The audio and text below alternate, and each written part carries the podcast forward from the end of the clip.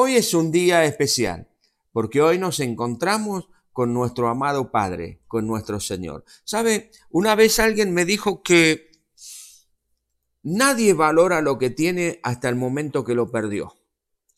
Es interesante, parece algo muy trivial, pero en realidad estamos a veces tan acostumbrados a lo que tenemos, a lo que Dios nos ha dado, que le perdemos la estima, le perdemos la valoración, le perdemos el amor a eso que tenemos todos los días. Y hoy quiero compartir con ustedes lo importante, lo hermoso, lo tremendo, lo maravilloso que tenemos en la casa de papá. Hablando de la casa de papá, estamos hablando, por supuesto, aquello que nosotros tenemos con Dios, que Él es nuestro Padre Celestial. Para esto quiero que juntos podamos leer, si es que usted tiene su Biblia allí, en el Evangelio según San Lucas capítulo 15.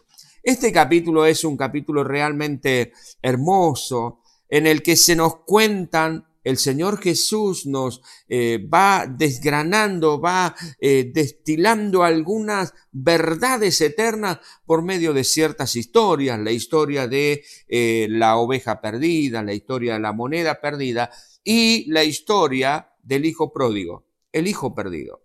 En el versículo 11 del capítulo 15 de Lucas se nos cuenta esta historia, esta parábola. Dice el Señor Jesús, un hombre tenía dos hijos. Y el menor de ellos dijo a su padre, Padre, dame la parte de los bienes que me corresponde. Y les repartió los bienes. No muchos días después, juntándolo todo, el hijo menor se fue lejos a una provincia apartada y allí desperdició sus bienes viviendo perdidamente. Y cuando todo lo hubo malgastado, vino una gran hambre en aquella provincia y comenzó a faltarle.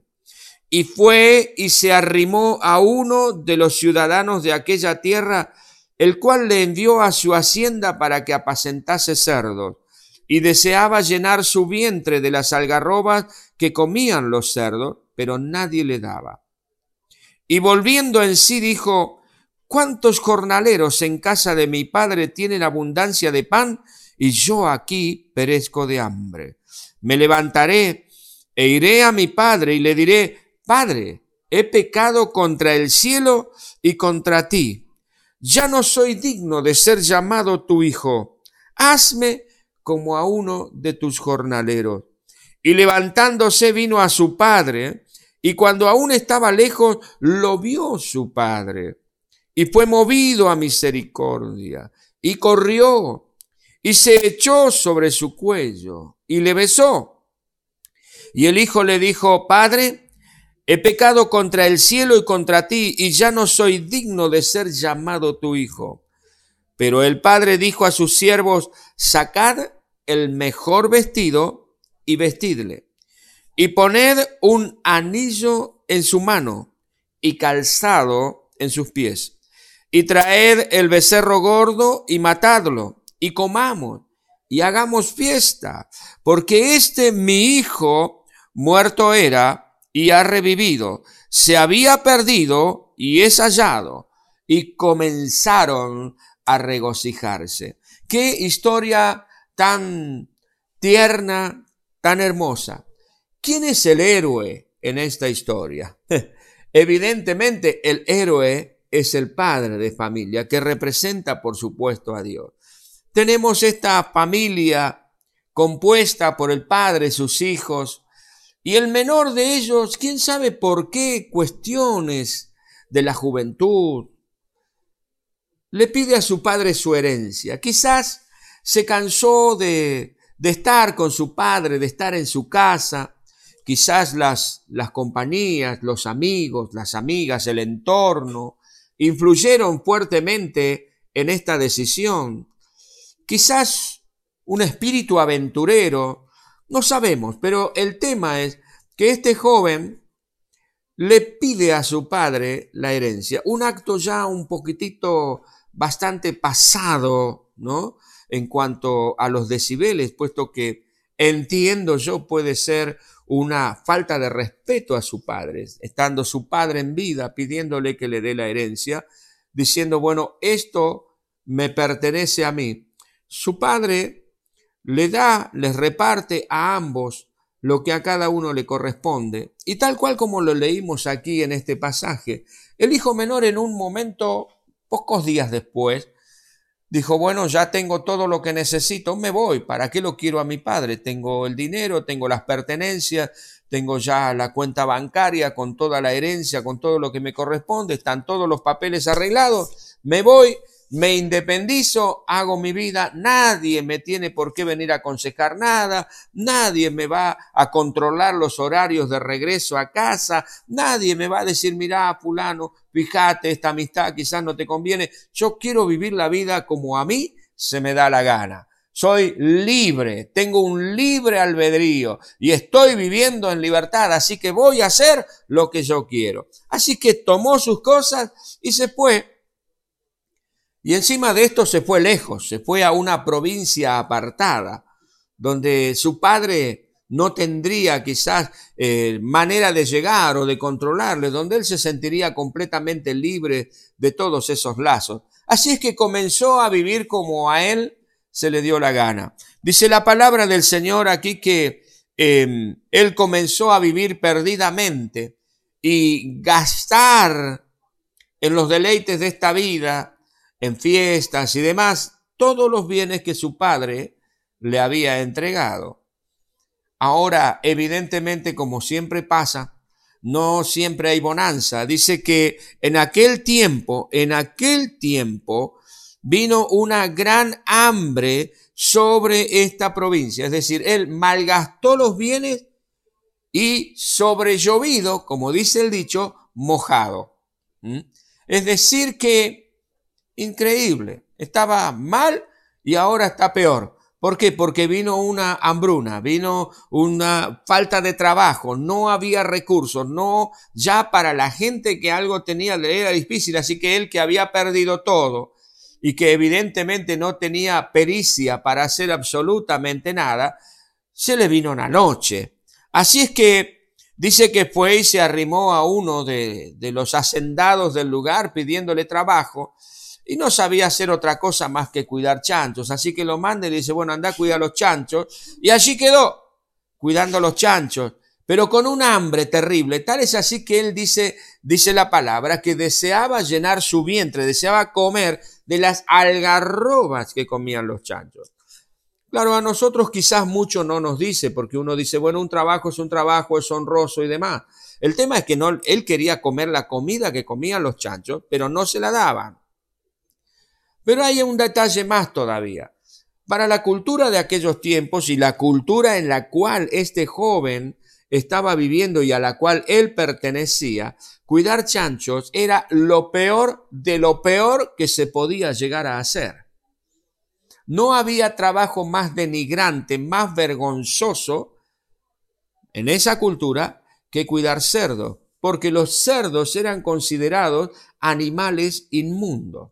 Ahora, es interesante esto, que él salió de la casa de su padre, donde todo lo tenía, donde estaba guardado, estaba protegido, tenía todo lo necesario para crecer y hacerse un futuro noble y estable.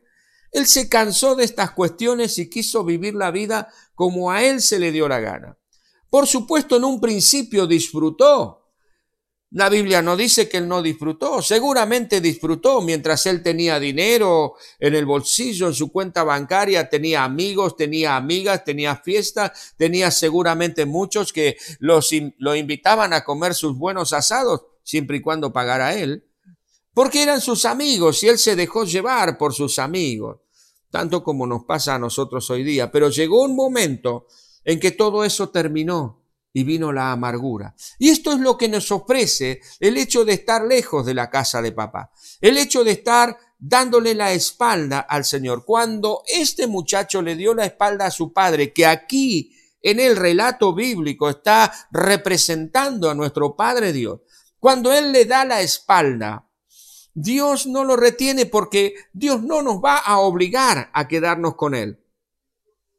Dios le amó y Dios le ama y como Dios nos ama a nosotros permanentemente, Él nos dio, fíjense las riquezas que el Señor nos dio. Él nos dio la vida, nos dio la inteligencia, nos dio el raciocinio, nos dio la capacidad para trabajar, para movernos. Cuántos bienes y recursos Dios nos ha dado. Pero si nosotros le damos la espalda a Él, si nosotros caminamos hacia otro lado, paulatina, lentamente, no es de un día para el otro, normalmente, lentamente se van perdiendo todas estas capacidades y comenzamos, el hombre comienza a perder, a derrochar los bienes que Dios le ha dado. Algunos pierden familias, pierden su honor, pierden sus destrezas, pierden sus capacidades que Dios les ha dado y llegan completamente a la ruina. Quizás nosotros éramos unos de esos antes de conocer al Señor. O quizás tú que estás escuchando este mensaje dice, Pastor Omar, yo lo he perdido todo. Yo le he dado la espalda a Dios y lo he perdido todo. Me he enredado en el pecado, me he enredado en la fornicación, me he enredado en la liberalidad sexual, me he enredado en distintas ideologías y ahora estoy completamente arruinado, he perdido mi familia, he perdido mis hijos, he perdido mi trabajo, estoy completamente arruinado, tirado a la banquina y todos aquellos que eran mis amigos, todos aquellos que me apoyaban, ahora han ahuecado el ala y se han ido, estoy completamente solo. Pues déjame decirte que esa es la situación, esa es la condición a la que llegó el hijo pródigo. Pero cuando él estaba en esa condición tan paupérrima, tan triste, tan terrible, mm, él volvió en sí. Dice la palabra del Señor aquí en el versículo 17 del capítulo 15 de Lucas, y volviendo en sí dijo, ¿cuántos jornaleros, no hijos, sino jornaleros, en casa de mi padre tienen abundancia de pan y yo aquí me estoy muriendo de hambre. Me levantaré e iré a mi padre y le diré, Padre, he pecado contra el cielo y contra ti. Ya no soy digno de ser llamado tu hijo. Hazme como a uno de tus jornaleros. Y levantándose, vino a su padre. Lo que nos da a entender la escritura aquí es que cuando el hombre decide, cuando el hombre decide darle la espalda a Dios, no se encuentra en su juicio cabal. Porque esta frase, y volviendo en sí, eso, eso nos da a entender que este joven en el momento de pedirle a su padre la herencia, en el momento de tomar todas sus pertenencias e irse a una provincia apartada, estaba fuera de sí, no estaba pensando correctamente, estaba cometiendo una locura, pero cuando estaba ahora, cuando llegó al fondo del pozo, cuando llegó allí a que ya no daba más, dice que volvió en sí. Hizo, como decimos ahora, un clic en su mente, en su corazón, y se dio cuenta la locura que había cometido. Y comienza a pensar, dice, los empleados, los jornaleros en la casa de mi padre tienen abundancia de pan y yo siendo hijo me estoy muriendo de hambre. Voy a ver si mi padre me hace uno de sus jornaleros y puedo entonces tener mi alimento. Y allí nomás se levantó y volvió. Si tú estás en esta condición, quiero decirte, mi amigo, mi amiga, este es el momento, este es el día. Ahora es cuando tienes que ponerte de pie y volverte a Dios de manera urgente. Porque fíjate lo que encontramos en la casa de papá. Miren ustedes lo que tenemos en la casa de papá. En primer lugar, dice que cuando va llegando a la casa, versículo 20, levantándose, vino a su padre. Y cuando aún estaba lejos, su padre lo vio. Su padre lo vio y fue movido a misericordia y corrió y se echó sobre su cuello y le besó. ¿Qué es lo primero que podemos encontrar en Dios cuando nos volvemos a Dios? Cuando dejo de correr en contra de Dios, me vuelvo a Dios y como este joven, allí desde nuestra miseria, desde nuestro dolor, desde nuestra angustia, ponemos nuestra mirada en el Señor. Encontramos un amor inalterable que todo lo perdona. Un amor lleno de misericordia. Un amor que no juzga. Un amor con el deseo de bendecirnos y no de satisfacer sus propios intereses. Cuando este joven decide volverse, comienza el camino de regreso. Dice que su padre lo vio de lejos. Su padre lo estaba esperando como Dios te está esperando a ti en esta mañana. Oh, mi hermano, hermana, quizás tú has comenzado a pensar de qué me sirve ser creyente. Mire, pastor, la situación por la que estoy atravesando. Amigo, hermano, hermana, Dios te está esperando. Una lágrima está cayendo por los ojos del Señor, está corriendo por la mejilla del Señor al verte a ti que estás en esta situación. Pero fíjese que cuando este muchacho viene, oh, el padre no le juzga, el padre no le recrimina, el padre no le echa en cara nada, sino que el padre, movido a misericordia, corre hacia él, corre hacia él y dice que aún así como estaba, usted se imagina cómo estaría este muchacho. Estaba cuidando chanchos, ya no tenía ropa. La ropa que usaba cuando estaba con los chanchos era la ropa con la que volvió. Seguramente no estaba higienizado porque dice que, que bueno, que tenía que, que ser cambiado y demás pero aún así, oloroso como estaba, mal vestido como estaba, maltrecho como estaba, su padre corrió a él, le abrazó y le besó. Encontramos en la casa de papá, encontramos en la casa de papá amor inalterable, misericordia y perdón. Amados amigos, amigas, hermanos y hermanas, no importa lo que hayas cometido, Quizás el peor de los pecados has cometido, pero Dios esta mañana te ofrece el perdón. Te ofrece el perdón porque Él te ama.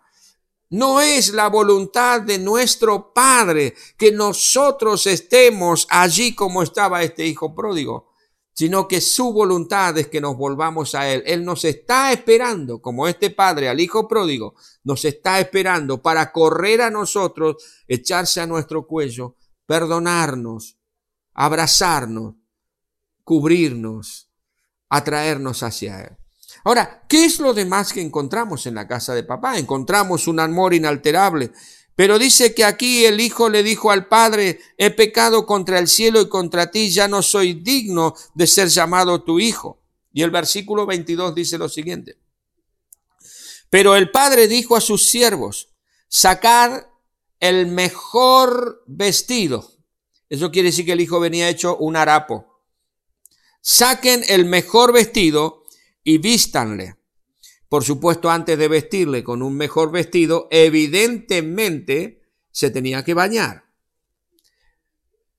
Pongan un anillo en su mano y pongan calzado en sus pies. ¿De qué nos habla esto? Mire, en, este, en estos tres renglones de este versículo, en esta línea de pensamiento, lo que podemos encontrar es que en la casa de papá tenemos restauración completa. El hijo había perdido su dignidad de hijo.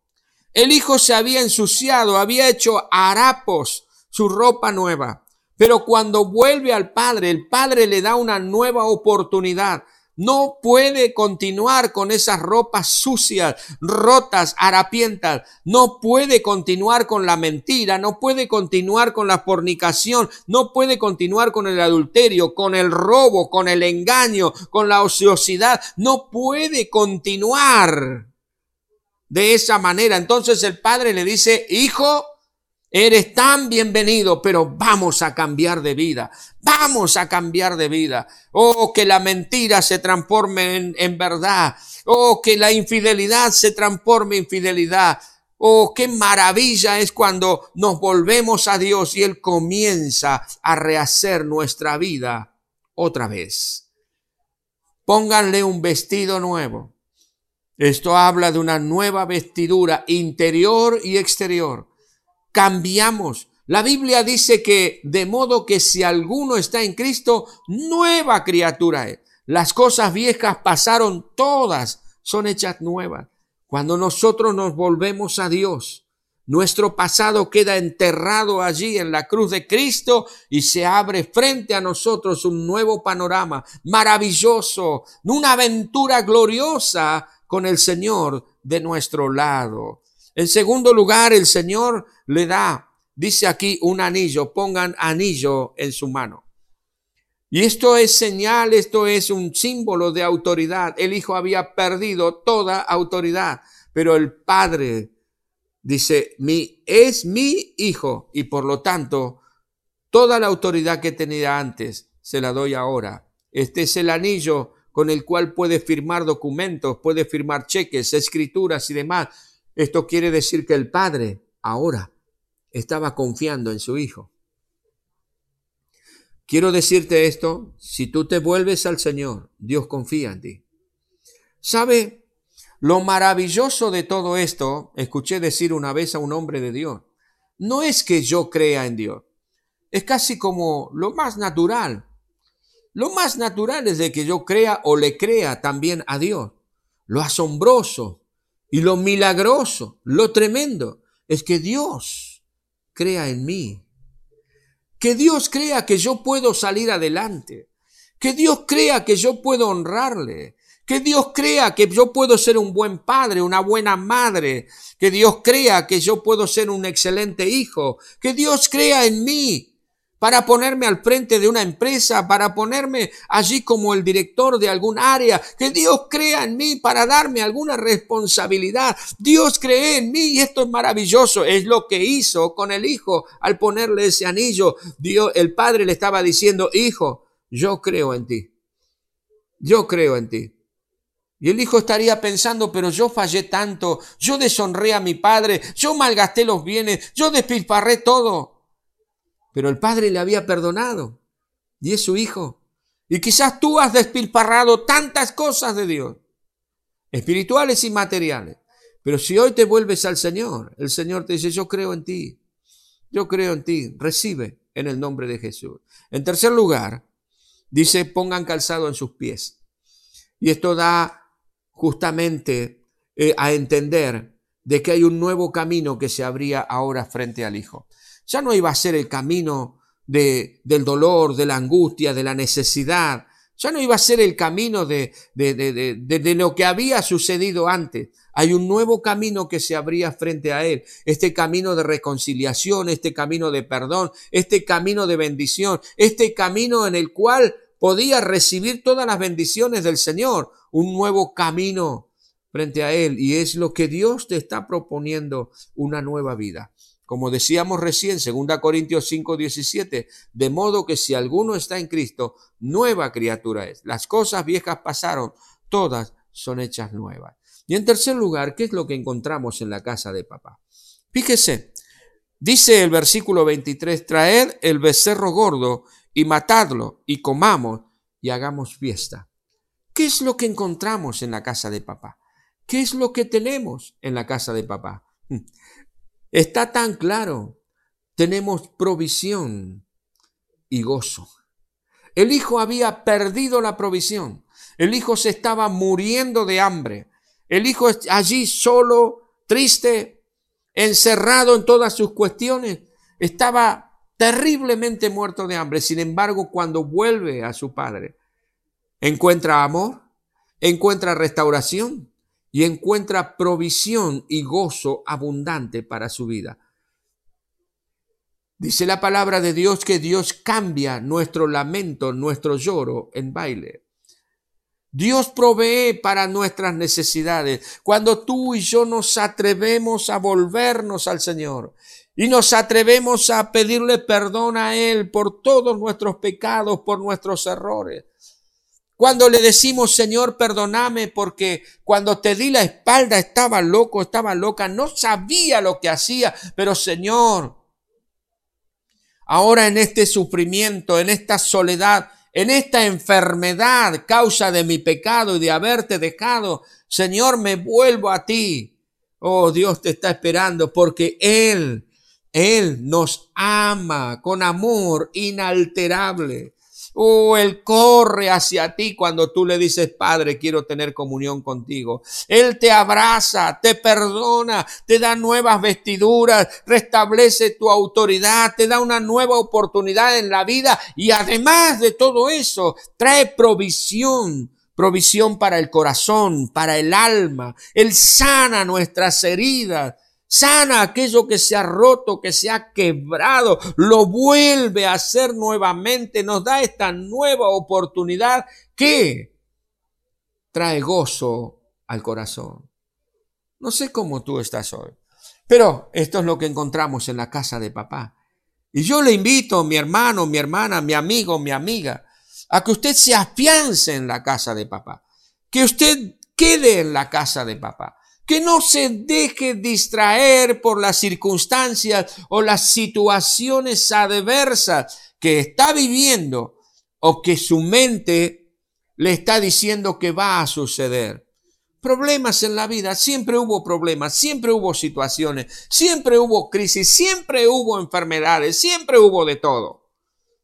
Pero si Dios nos ayudó en el pasado, en el presente nos va a ayudar y por supuesto que mañana en el futuro también estará con nosotros. ¿Por qué? Porque si yo estoy en la casa de papá, en la casa de papá tengo abundante amor. En la casa de papá tengo abundantes oportunidades. En la casa de papá tengo provisión y tengo gozo aún en medio de las tormentas. Así que Volvámonos al Señor, volvámonos a Dios con todo nuestro corazón y digámosle, Señor, yo reafirmo mi confianza en ti. Y si tú nunca le has recibido en tu corazón como Señor y Salvador, pues te invito que en este momento lo hagas. Vamos a orar al Señor. Y si tú quieres pedirle al Señor, quizás estás en la condición en que estaba el Hijo pródigo, vuélvete a Dios, vuélvete al Señor. Vuélvete a Él. Este es el momento. Este es el momento. Por algún motivo estás sintonizado en este canal. Porque Dios te ama. Porque Dios ha corrido a ti para abrir tu corazón, abrir tu mente, abrir tus emociones, para sanarte y para darte una nueva oportunidad. Haz esta oración. Repítela conmigo, por favor. Cierra tus ojos allí donde tú te encuentres y repite esta oración, por favor. Y dile, Señor, en el nombre de Jesús, me encuentro como este muchacho, arruinado, lejos de todo, vacío, y me siento sucio por todas las cosas malas que he hecho. Señor, te pido perdón y te ruego que tú me recibas como tu hijo. Señor, renuncio a la vieja vida y acepto la nueva vida que tú me das. En el nombre de Jesús, Señor, te doy gracias por recibirme. Amén y amén.